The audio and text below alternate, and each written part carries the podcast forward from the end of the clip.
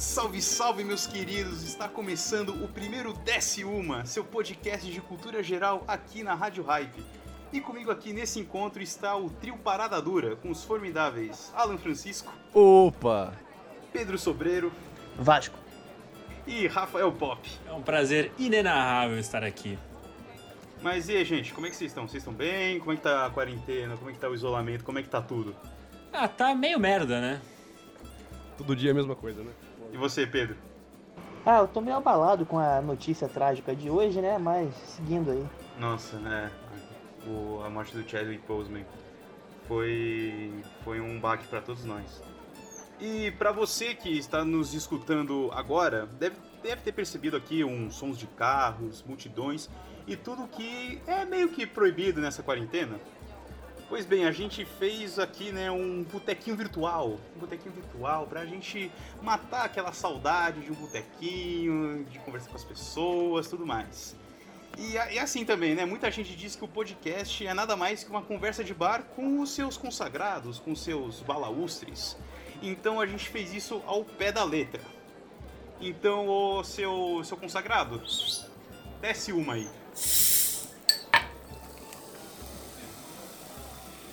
Mas então, seus lindos, todos sabem o que faremos aqui, nessa mesa de bar? A gente vai trocar ideia sobre o que a gente assistiu a esses dias de quarentena, coisas boas, experiências boas, espero todas. Série, filme, podcast, jogo, o que mais? Série de TV, programa de TV, novela, livro, CD, disco de vinil, rádio novela. Programa de auditório. Exatamente, não, a gente vai, a gente vai falar, tipo, vamos fazer um compilado nesse programa de tudo, nesse, nos próximos, né? Do que, de tudo que a gente está consumindo agora na quarentena. Claro que quando tudo voltar ao normal, começar a voltar ao normal, a gente vai dar recomendação sobre o que está passando no cinema, o que está passando no museu, o que está rolando de tudo que é cultural no, no, na nossa esfera. Então, quem quer começar? Eu? Sou eu mesmo? Sou eu? Oh, então sou eu, caralho. Tá. É, eu vi uma série que estreou em abril, vi um pouco, umas semanas depois de, de lançar no Amazon Prime, chamada Tales from the Loop. Vocês assistiram? Já. Não, mas eu sei sobre o que, que é. Fiquei tentado, mas não dei o play. E então, mano, é... são oito episódios, cada um tem uma hora, e é uma série antológica de ficção científica com fantasia. Então, tipo, a graça é. Cada episódio eles ficam. É, eles vão focar num personagem diferente ou numa família diferente é, para contar as histórias desse mesmo universo fechado. E então, por exemplo, você vê tipo um moleque no episódio 3 que vai aparecer no episódio 7 de novo como melhor amigo do protagonista. Tem umas tretas assim. A graça é que não tem uma regra assim, mas em cada episódio eles apresentam um conceito de sci-fi diferente é, que vai desde inteligência artificial, é, viagem no tempo, viagem no espaço. Tem um episódio que eles pausam o tempo, inclusive, então é foda pra quem curte o gênero, eu acho. É, e é meio pra fã de Stranger Things, meio Black Mirror, tem uma coisa de tecnologia levada a sério, hum, só que ainda beira na fantasia isso. E eu gostei mais porque eu gosto dessas duas séries, então quem curte as outras né, similares vale dar uma conferida. Cada episódio tem essa liberdade de variar o gênero, então é uma coisa que deve agradar muita gente. Uma, mas uma dúvida, uma dúvida que eu tenho, porque ó, eu vou ser sincero, eu não assisti nem o trailer disso, mas eu vi que o, o pôster ali que aparece no Amazon Prime tem o Jonathan Price, né? Que é o. Jonathan Price? Que é o, é o Papa do Game of Thrones. Ah! sim, verdade! É, ele é o vozinho, ele é um Mas vozinho, ele é estrela um episódio só? Ou é. Ou ele é a série inteira? Ou não? Não, ele aparece em mais de um episódio. Ele é o foco? Eu não lembro se ele é o foco de nenhum. Acho que não, hein? Ele faz, ele faz parte da família principal, que aparece mais de um episódio, mas não é, não é o foco nele nenhuma vez, assim. Mas ele é importante pra... Se não me engano, ele começa a série, tem uma... É, tem, um, tem um discurso dele. Ok. Mano, mas assim, eu. Você falou do Tales from the Loop, eu, que- eu fiquei inclinado a assistir pela chamada que, que a Amazon fez, né? Com o, com o robozinho no, que tá entre as árvores e tudo mais. Só esse robozinho estilo Wally já me chamou a atenção mas eu ainda nem. Ainda, ainda tem umas séries aí na fila pra, pra assistir primeiro. Primeiro tem que assistir Dark. ah, é verdade. Dark precisa focar e. Mesmo que você tenha visto as outras temporadas, ver a terceira. Agora obriga você a ver o resto, tá ligado? É complicado por isso, né? Dark é uma série mais, mais séria. Mas essa série, mas essa série é mais é muito longa assim ou ou tipo é, é muito easy to watch, tipo é, é bem fácil de ver? Não, é de é de boa, é que nem Black Mirror, mano. É que nem Black Mirror mesmo. Você vê um episódio fechado ali, você pode parar de assistir o resto se você quiser, porque a história acaba ali, começo, meio e fim no episódio. Mas um problema para vocês que vão começar, que querem começar, é que o primeiro episódio não entrega o que o resto da série é, tá ligado? Tem essa tem esse erro aí, eu acho, de, de escrita da série, porque o primeiro episódio te leva a acreditar que seja meio fantasia, mas é mais realistazinho, assim, é mais tecnologia. Anos 80. Como é que é? É o anos 80 retrofuturista que eles chamam. Nas chamadinhas, tá? É o steampunk, é o steampunk? É quase steampunk ou não? Exato, é. É quase steampunk, é bem, bem maneirinho. Não, essa série ela é tipo. Uh, é para quem tem muito tempo, tipo, se, se a gente tem muito tempo livre ou pouco tempo livre, é para quem para quem se recomenda mais? É, então, é que são oito episódios de uma hora, né? Oito de uma hora é pra quem quiser ver no final de semana, tiver uma série assim de boa, sabe? Ver uhum. tardezinha, ver na noite. Pode ver um episódio só e se não gostar pode parar também, mas enfim. Eu sugiro dar uma chance até pelo menos metade da série pra você entender qual que é a ideia e por que, que é legal essa diferença de, de cronologia então, Tales from the Loop no Amazon Prime Video. Todos os episódios lá, 9,90 por mês, uma pechincha. Recomendação do menino Alan. Vamos passar para o próximo agora. Menino Sombreiro, menino Pedro das Terras Cariocas. Pedrão, qual é a sua recomendação aí do, do dessa, dessa mesa aqui de, dos confrades? Eu vou citar aqui a série Cobra Kai, que não é uma novidade, mas recém entrou no catálogo da Netflix. E são as duas primeiras temporadas. Também só tem duas, então não tinha como ser diferente. É, e para quem assim não não achou tão estranho esse nome, ou achou muito estranho, mas acha que já ouviu esse nome em algum lugar, Cobra Kai é o nome da academia de karatê do Karate Kid original dos anos 80. Então a série é uma continuação da trilogia original, ambientada exatamente 34 anos depois do, do chute de Daniel Larusso em Johnny Lawrence na final do torneio sub-18 de karatê. E mostra assim a série a princípio era focada na, na vida do Johnny Lawrence que era o grande vilão da primeira do primeiro filme 30 anos depois do, do fracasso presenciado por toda a cidade dele.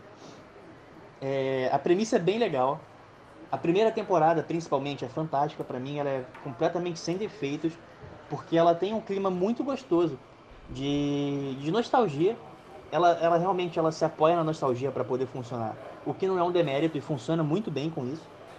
É, eles conseguem criar um clima que trazem a Califórnia atual, mas com alguns elementos dos anos 80, como os mercadinhos, é, os carros antigos e os condomínios. E essa relação, tipo, anos 80, 2018, que é o ano original do lançamento, dá, um, dá uma sensação muito legal de ver. E acho que assim, o grande mérito é trazer todo mundo de volta, assim, o elenco original, vivo, com exceção do Pet Morita, né, que era o mestre Miyagi que morreu em 2008, eu acho. O cara foi Highlander também, não faz muito tempo que ele morreu não. Preserve to pay respects. E a segunda temporada, assim, já deixando aqui, a primeira temporada termina com um gancho muito grande para te deixar na expectativa para a segunda temporada que não é tão boa quanto a primeira. Ela dá uma, ela tem um ritmo mais devagar, porque ela não se apoia tanto na nostalgia e acaba ficando um pouco cansativo, porque os núcleos de personagens acabam sendo mais divididos e então ela demora um pouquinho a engrenar. Mas voltando a falar sobre a primeira temporada, é... um ponto que é maravilhoso, a trilha sonora toda formada por sucessos dos anos 80 e músicas do século 21 que parecem sucessos dos anos 80, é, tipo Bruno Mars, grande, grande músico inclusive. E por fim, por fim, vou terminar minha participação aqui para não acabar com o tempo inteiro. É, tem um episódio que é maravilhoso em que o John Lawrence e o Daniel LaRusso se encontram e começam a beber. Então, assim, eles comentam alguns casos do passado, você entra mais a fundo na psique dos personagens, o que para mim é maravilhoso, porque você pega um filme infantil dos anos 80, você dá um, background muito bacana para ele. Tem até uma piadinha dizendo que o golpe que o Daniel San utilizou para ganhar o campeonato foi legal, todo mundo fala isso há muito tempo.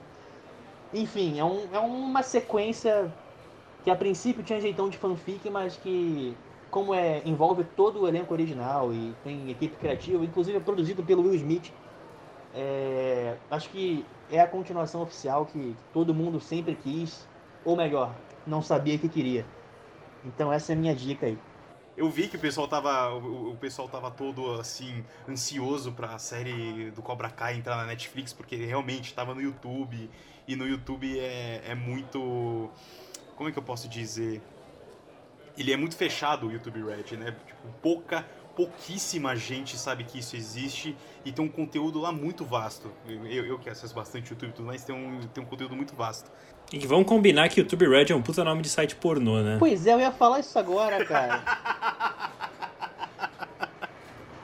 Quase um Reddit. Não, eu ia falar isso mesmo. Eu ia dar esse contexto só sobre o YouTube Red, porque é, realmente, eu fui assistir só agora por causa da Netflix. Se não fosse, não, ninguém ia ver esse negócio. Né? Pois é, cara. A maioria que já viu, viu baixando ilegalmente na internet. Uma ação que eu não julgo mais. Porque tudo hoje é streaming, né? Hoje tudo você tem que pagar 30 conto pra assistir. Pedro, então. Então onde, onde está o Cobra Kai? Netflix? Netflix o Serviço Vermelho, beijo para a assessoria da Netflix que me ignora diariamente, é isso. Então, beleza. Já, já tivemos Tales from the Loop, Cobra Kai. Vamos passar agora para o próximo integrante da mesa, o senhor Rafael Pop. Rafael, qual é a tua recomendação aqui? Fala, fala para os pais. Bom, galerinha, se vocês me permitem para fazer essa recomendação para o nosso primeiro programa, né, fazer uma homenagem, eu vou voltar aqui um pouquinho no tempo, até meados da década de 2010 onde nós quatro nos conhecemos. Para situar aqui os nossos ouvintes, a gente se conheceu graças a uma revista chamada Mundo Estranho, que infelizmente não existe mais. E é uma revista de uma revista de curiosidades, de assuntos de ciência, cultura, história, assuntos nerds, né? Bom, conhecemos nessa, nessa nesse caldeirão aqui de, de, de curiosidades, de efervescência e tudo mais. E aí corta para 2020, ano de pandemia. Dos quatro aqui, três influenciados aí pela, por esses anos de, de, de leitura e tal, viraram jornalistas. E um, que é o Arthur, virou um comunicador de rádio e TV. Em suma, quatro pobretões. Definiu muito bem. Né? Porém felizes, porém felizes, eu acho. E mas enfim, o, o, o, motivo dessa, dessa, desse pequeno parênteses é para explicar que a série que eu estou trazendo é uma série de não ficção, uma série que estreou na Netflix agora no começo de agosto e que tem tudo a ver com ciência e curiosidades em geral, que chama Era dos Dados. É um, é um título infame. Você acabou, você acabou de, com a minha expectativa, eu achava que era Mundo Mistério que você ia do, falar. Castanhari, não, mano. É porque assim, a, eu não sei se vocês perceberam, mas eu acho que ultimamente a Netflix está adaptando o título de uma maneira um tanto desleixada. Porque o título em inglês é Connected. Para os versados aí na, na língua britânica, é Conectados. É, e, o, e o subtítulo é A Ciência por Trás de Tudo. E é justamente isso. A ideia é que em cada episódio tem um, um tema que guia o, o, o apresentador e vai buscando as conexões que existem no mundo, né? É, o primeiro episódio é sobre vigilância, então são conexões realmente conexões online, mas o legal é que o programa vai além e mostra conexões que não são tão óbvias, né? Então, por exemplo, só para vocês terem uma ideia do, do título dos episódios de cada um dos programas, são seis episódios. O primeiro é vigilância, o segundo é cocô, o terceiro é poeira, o quarto é dígitos, o quinto é nuvens e o sexto é bombas atômicas. Então tem coisas muito legais que o, que o programa vai atrás. É, é um programa que viaja o mundo todo, então foi feito na época pré-pandemia. Então, no episódio só, o cara o apresentador, que é um jornalista, o Latif Nasser, ele está investigando a areia do Saara e, e, os fósseis que tem lá. E num segundo momento ele está na Amazônia porque o, as, as areias do Saara, por conta dos ventos e tal, vêm para cá e acabam fertilizando o solo da Amazônia. Então, tipo, são conexões muito incríveis e acho que um dos grandes méritos da série é ter essa narrativa que eles vão construindo, porque no começo de cada episódio eles vão falando: "Ah, e no programa de hoje você vai ver como tal coisa, tal coisa e tal coisa se conectam". Aí você fala: "Mano, impossível essas histórias se conectarem". Aí ele vai lá e mostra por meio de fatos informações que as coisas se conectam. E uma outra informação legal é que são programas curtos, eles têm 45 minutos, tem alguns que têm 35, 36. Então dá pra você ver aí na hora do almoço, dá pra você ver ali enquanto lava uma louça. Menos o cocô, né? o cocô é sugestivo. É, menos do cocô é, é, é bom não. Mas assim, não tem, mas não tem nenhuma imagem escatológica, não. Cara, mas é muito louco, velho. Tipo, e é engraçado porque ele vai, no, no, por exemplo, num sítio arqueológico que está estudando cocô de não sei quantos mil anos atrás. E a galera, os cientistas ali empolgados, tipo, mano, esse aqui, ó, e mostra um saquinho, tipo, esse aqui tem um cocô de 6 mil anos. E os caras, caraca, 6 mil anos, velho. E é muito engraçado. Mas o. os caras os cara entusiastas de cocô.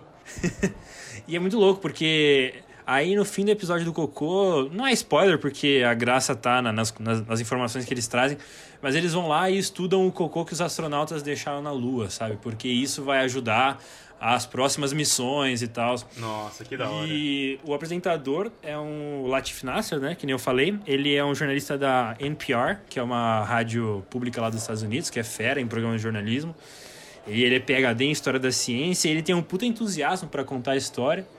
E eu acho que é legal trazer essa recomendação aqui, porque ela saiu na mesma época da, da famigerada série aí que o Arthur falou do, do Castanhari, né? Então ela ficou meio que em segundo plano. É, então é a minha recomendação altíssima e, e é isso. Então, e onde está então a Era dos Dados? Netflix. No, no N, no N, no N vermelho. Rafa, Pedro, Alan, obrigado. Agora é minha vez. Minha vez da minha recomendação é um tanto quanto diferente das que vocês é, mostraram, uma, falaram aqui agora. Que é, não é uma série, não é um filme, mas é um livro que eu li é, agora nessas férias. Existe isso ainda? Existe, existe. Amigo, não existe pra caramba. Tem até amigos que leem? É, é incrível, ainda não taxaram, né? Ainda não taxaram os livros que nem o, o seu Paulo Guedes quer fazer. Mas o livro que eu queria recomendar é um que eu comprei agora esse mês na Amazon, é lançamento até da editora Intrínseca, que é a autobiografia do Robert Iger, é o CEO da Disney. ACO agora, né? O livro se chama É, ACO, mas na época que ele escreveu era era CEO. O livro se chama Onde os Sonhos Acontecem: Meus 15 anos como CEO da Walt Disney Company. E cara, tipo, é o livro é fenomenal do início ao fim. Você pode pensar que é um livro de autoajuda, que nem esses com palavrão na capa, tipo, enfodere-se, taque o foda-se, fudeu geral, seja foda. Ô, oh, pode falar isso no podcast? Mas é um livro totalmente diferente, porque ele logo no começo do livro fala: esse livro não é um livro de autoajuda. Eu quero fazer uma, uma autobiografia da minha vida e passar lições de liderança. Mas é muito engraçado que ele conta todo o processo de compra da Pixar, da Marvel, da Lucasfilm, da Fox. O livro, ele a maior parte dele se apoia nessas histórias e nessas nessas épocas das aquisições né, da Disney. Essa dominação global. Não, e uma, uma coisa, uma coisa que eu falo em dominação é que uma coisa que a gente pensa é tipo a Disney, a Disney tá com poder, tá com dinheiro, vai querer comprar todo mundo. Só que o mais engraçado é que essas empresas recorreram à Disney para serem compradas. É claro, tem dinheiro pô. Até eu seria comprado pela Disney se pudesse. A Pixar é uma exceção, porque a Pixar e a Disney tinham um contrato de tecnologia, tinham um contrato para produzir filmes, para produzir é, continuações e tudo mais. Só que houve uma, uma quebra de uma quebra de acordos que fez com que as duas se separassem por algum tempo. Aí o Robert Iger chegou no, no comando da Disney, conversou com o Steve Jobs, fez, se reaproximou bem dele E, e, comprou, e comprou a Pixar com, todo, com, com toda a empatia do mundo, sabe? Porque sabia que as, que as relações entre, entre a empresa e entre as duas empresas, né, estavam estavam abaladas com a saída do, do CEO que veio antes do, do Robert. Mas, mas assim, o, o, Robert, o Iger e o, o Jobs, eles formaram uma parceria gigantesca, tanto que o iPhone foi de uma influência de ambas as empresas. A Disney ajudou na, na, no desenvolvimento do iPhone. Eles falaram: queremos dar a tecnologia, queremos usar essa tecnologia para também passar nossos filmes em seu aparelho. Então eles ajudaram a Apple a desenvolver o iPhone. É, me tira uma dúvida aqui. No livro ele cita a competição com, com outros estúdios, porque, por exemplo, essa segunda Dark Age da Disney, ela se dá num contexto em que a DreamWorks está chegando com muito dinheiro do Steven Spielberg, no começo dos anos 2000, e, e a Pixar tá, tá voando, assim, tá, tá no auge. E nesse contexto, é, são dois estúdios que estão inovando muito. A DreamWorks tinha animação stop motion, 2D, 3D, é, ganhando Oscar com Shrek. É, e a Pixar era, era enfileirando Oscar atrás de Oscar com sucesso de crítica e bilheteria, com Toy Story, Vida de Inseto, Procurando Nemo. E a Disney nesse, nesse, panorama, né, ela fica, ela fica perdida. Ela não tem mais aquele não consegue replicar os sucessos dos anos 90 com Pequena Sereia, Hércules e tal. E começa a tentar inovar também, mas é uma inovação que não dá certo. Ele fala sobre essa influência da concorrência ou é algo mais focado só na Disney? Não, é mais focado na Disney. Tanto que ele até diz que ele levou um grupo de investidores ao parque na época e só estava passando, e só tava passando é, lá os desfiles com personagens do Aladdin, Bela e a Fera, é, Rei Leão, Toy Story e Vida de Inseto. E, e isso era. Grande filme. Isso era 2008. 2008. Não. Gente! Não, não, 2008 não, 2000 e... minto. Isso era 2004. 2004. Ah, mas e aí, e aí eles assim... E aí ele, ele falou para os investidores, vocês viram isso? Nenhum filme dos últimos 10 anos que a gente produziu recentemente tá, tá, no, tá, no, tá na memória das pessoas. Então a gente precisa mudar isso o mais rápido possível. Porque ele só tinha filme antigo, as pessoas só se lembram dos filmes antigos, os outros mais recentes, ninguém, ninguém se lembrava. Mas assim, é uma leitura muito boa para você entender também como é que funciona uma empresa gigantesca do tamanho da Disney e como é ser CEO dessa, dessa empresa que está chegando no Brasil com o Disney Plus. Agora. Dá uma, dá uma bisoiada pra gente aqui. Quanto que custa essa obra belíssima, não de autoajuda? Esta obra belíssima está disponível em todas as livrarias do Brasil, na, na Amazon também, e está custando a bagatela de 30 reais. Olha só. Justo. Que eu tenho, ultimamente eu tenho. Ultimamente eu tenho lido bastante coisa no Kindle. Tem aí, tem versão para Kindle. Então, já que todos nós demos as nossas recomendações da semana, bora para a famosa saideira? Bora. Vasco. E lá vamos nós. E lá vamos nós. Então bora lá, saideira. É essa parte do programa onde a gente vai pegar algum brother aqui da mesa para Jesus Cristo e vamos fazer esse cara assistir alguma coisa que não seja da sua zona de conforto, sabe? Então, se a pessoa não gosta de musical, pode assistir musical. Se a pessoa não gosta de uma comédia romântica, pode assistir comédia romântica. E aí, essa pessoa traz o react pra gente. Já sorteamos aqui antes. Eu fui eu fui o primeiro escolhido na, quando a gente estava planejando. E eu assisti o famoso Esquadrão Suicida.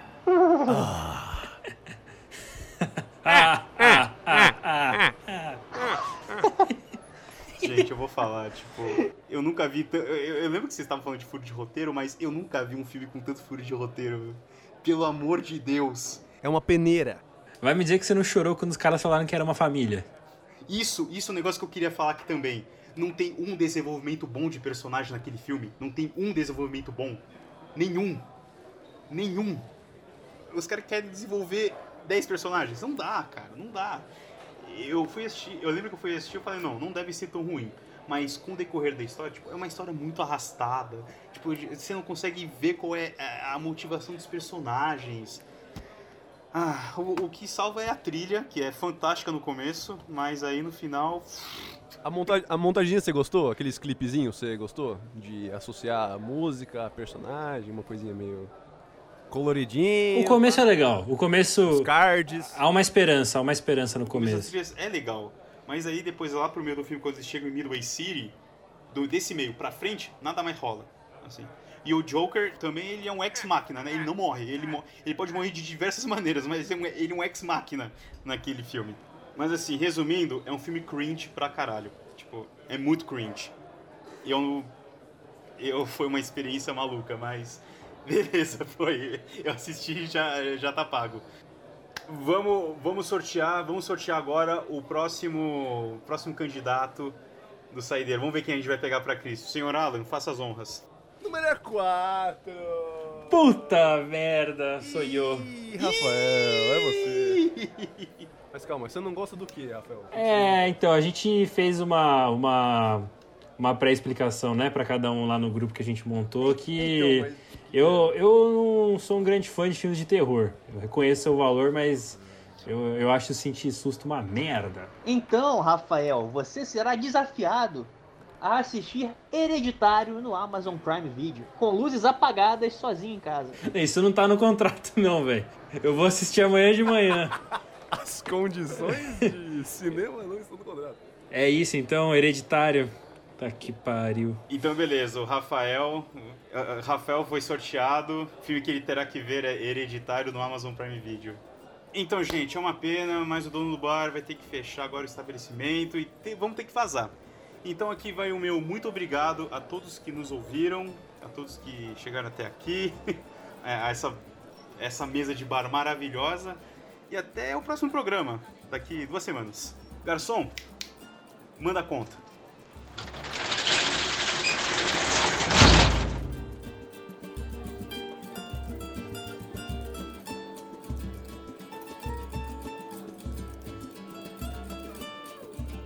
Obrigado mais uma vez, você que chegou até aqui e escutou o primeiro episódio do Desce Uma, o podcast de cultura geral aqui da Rádio Hype.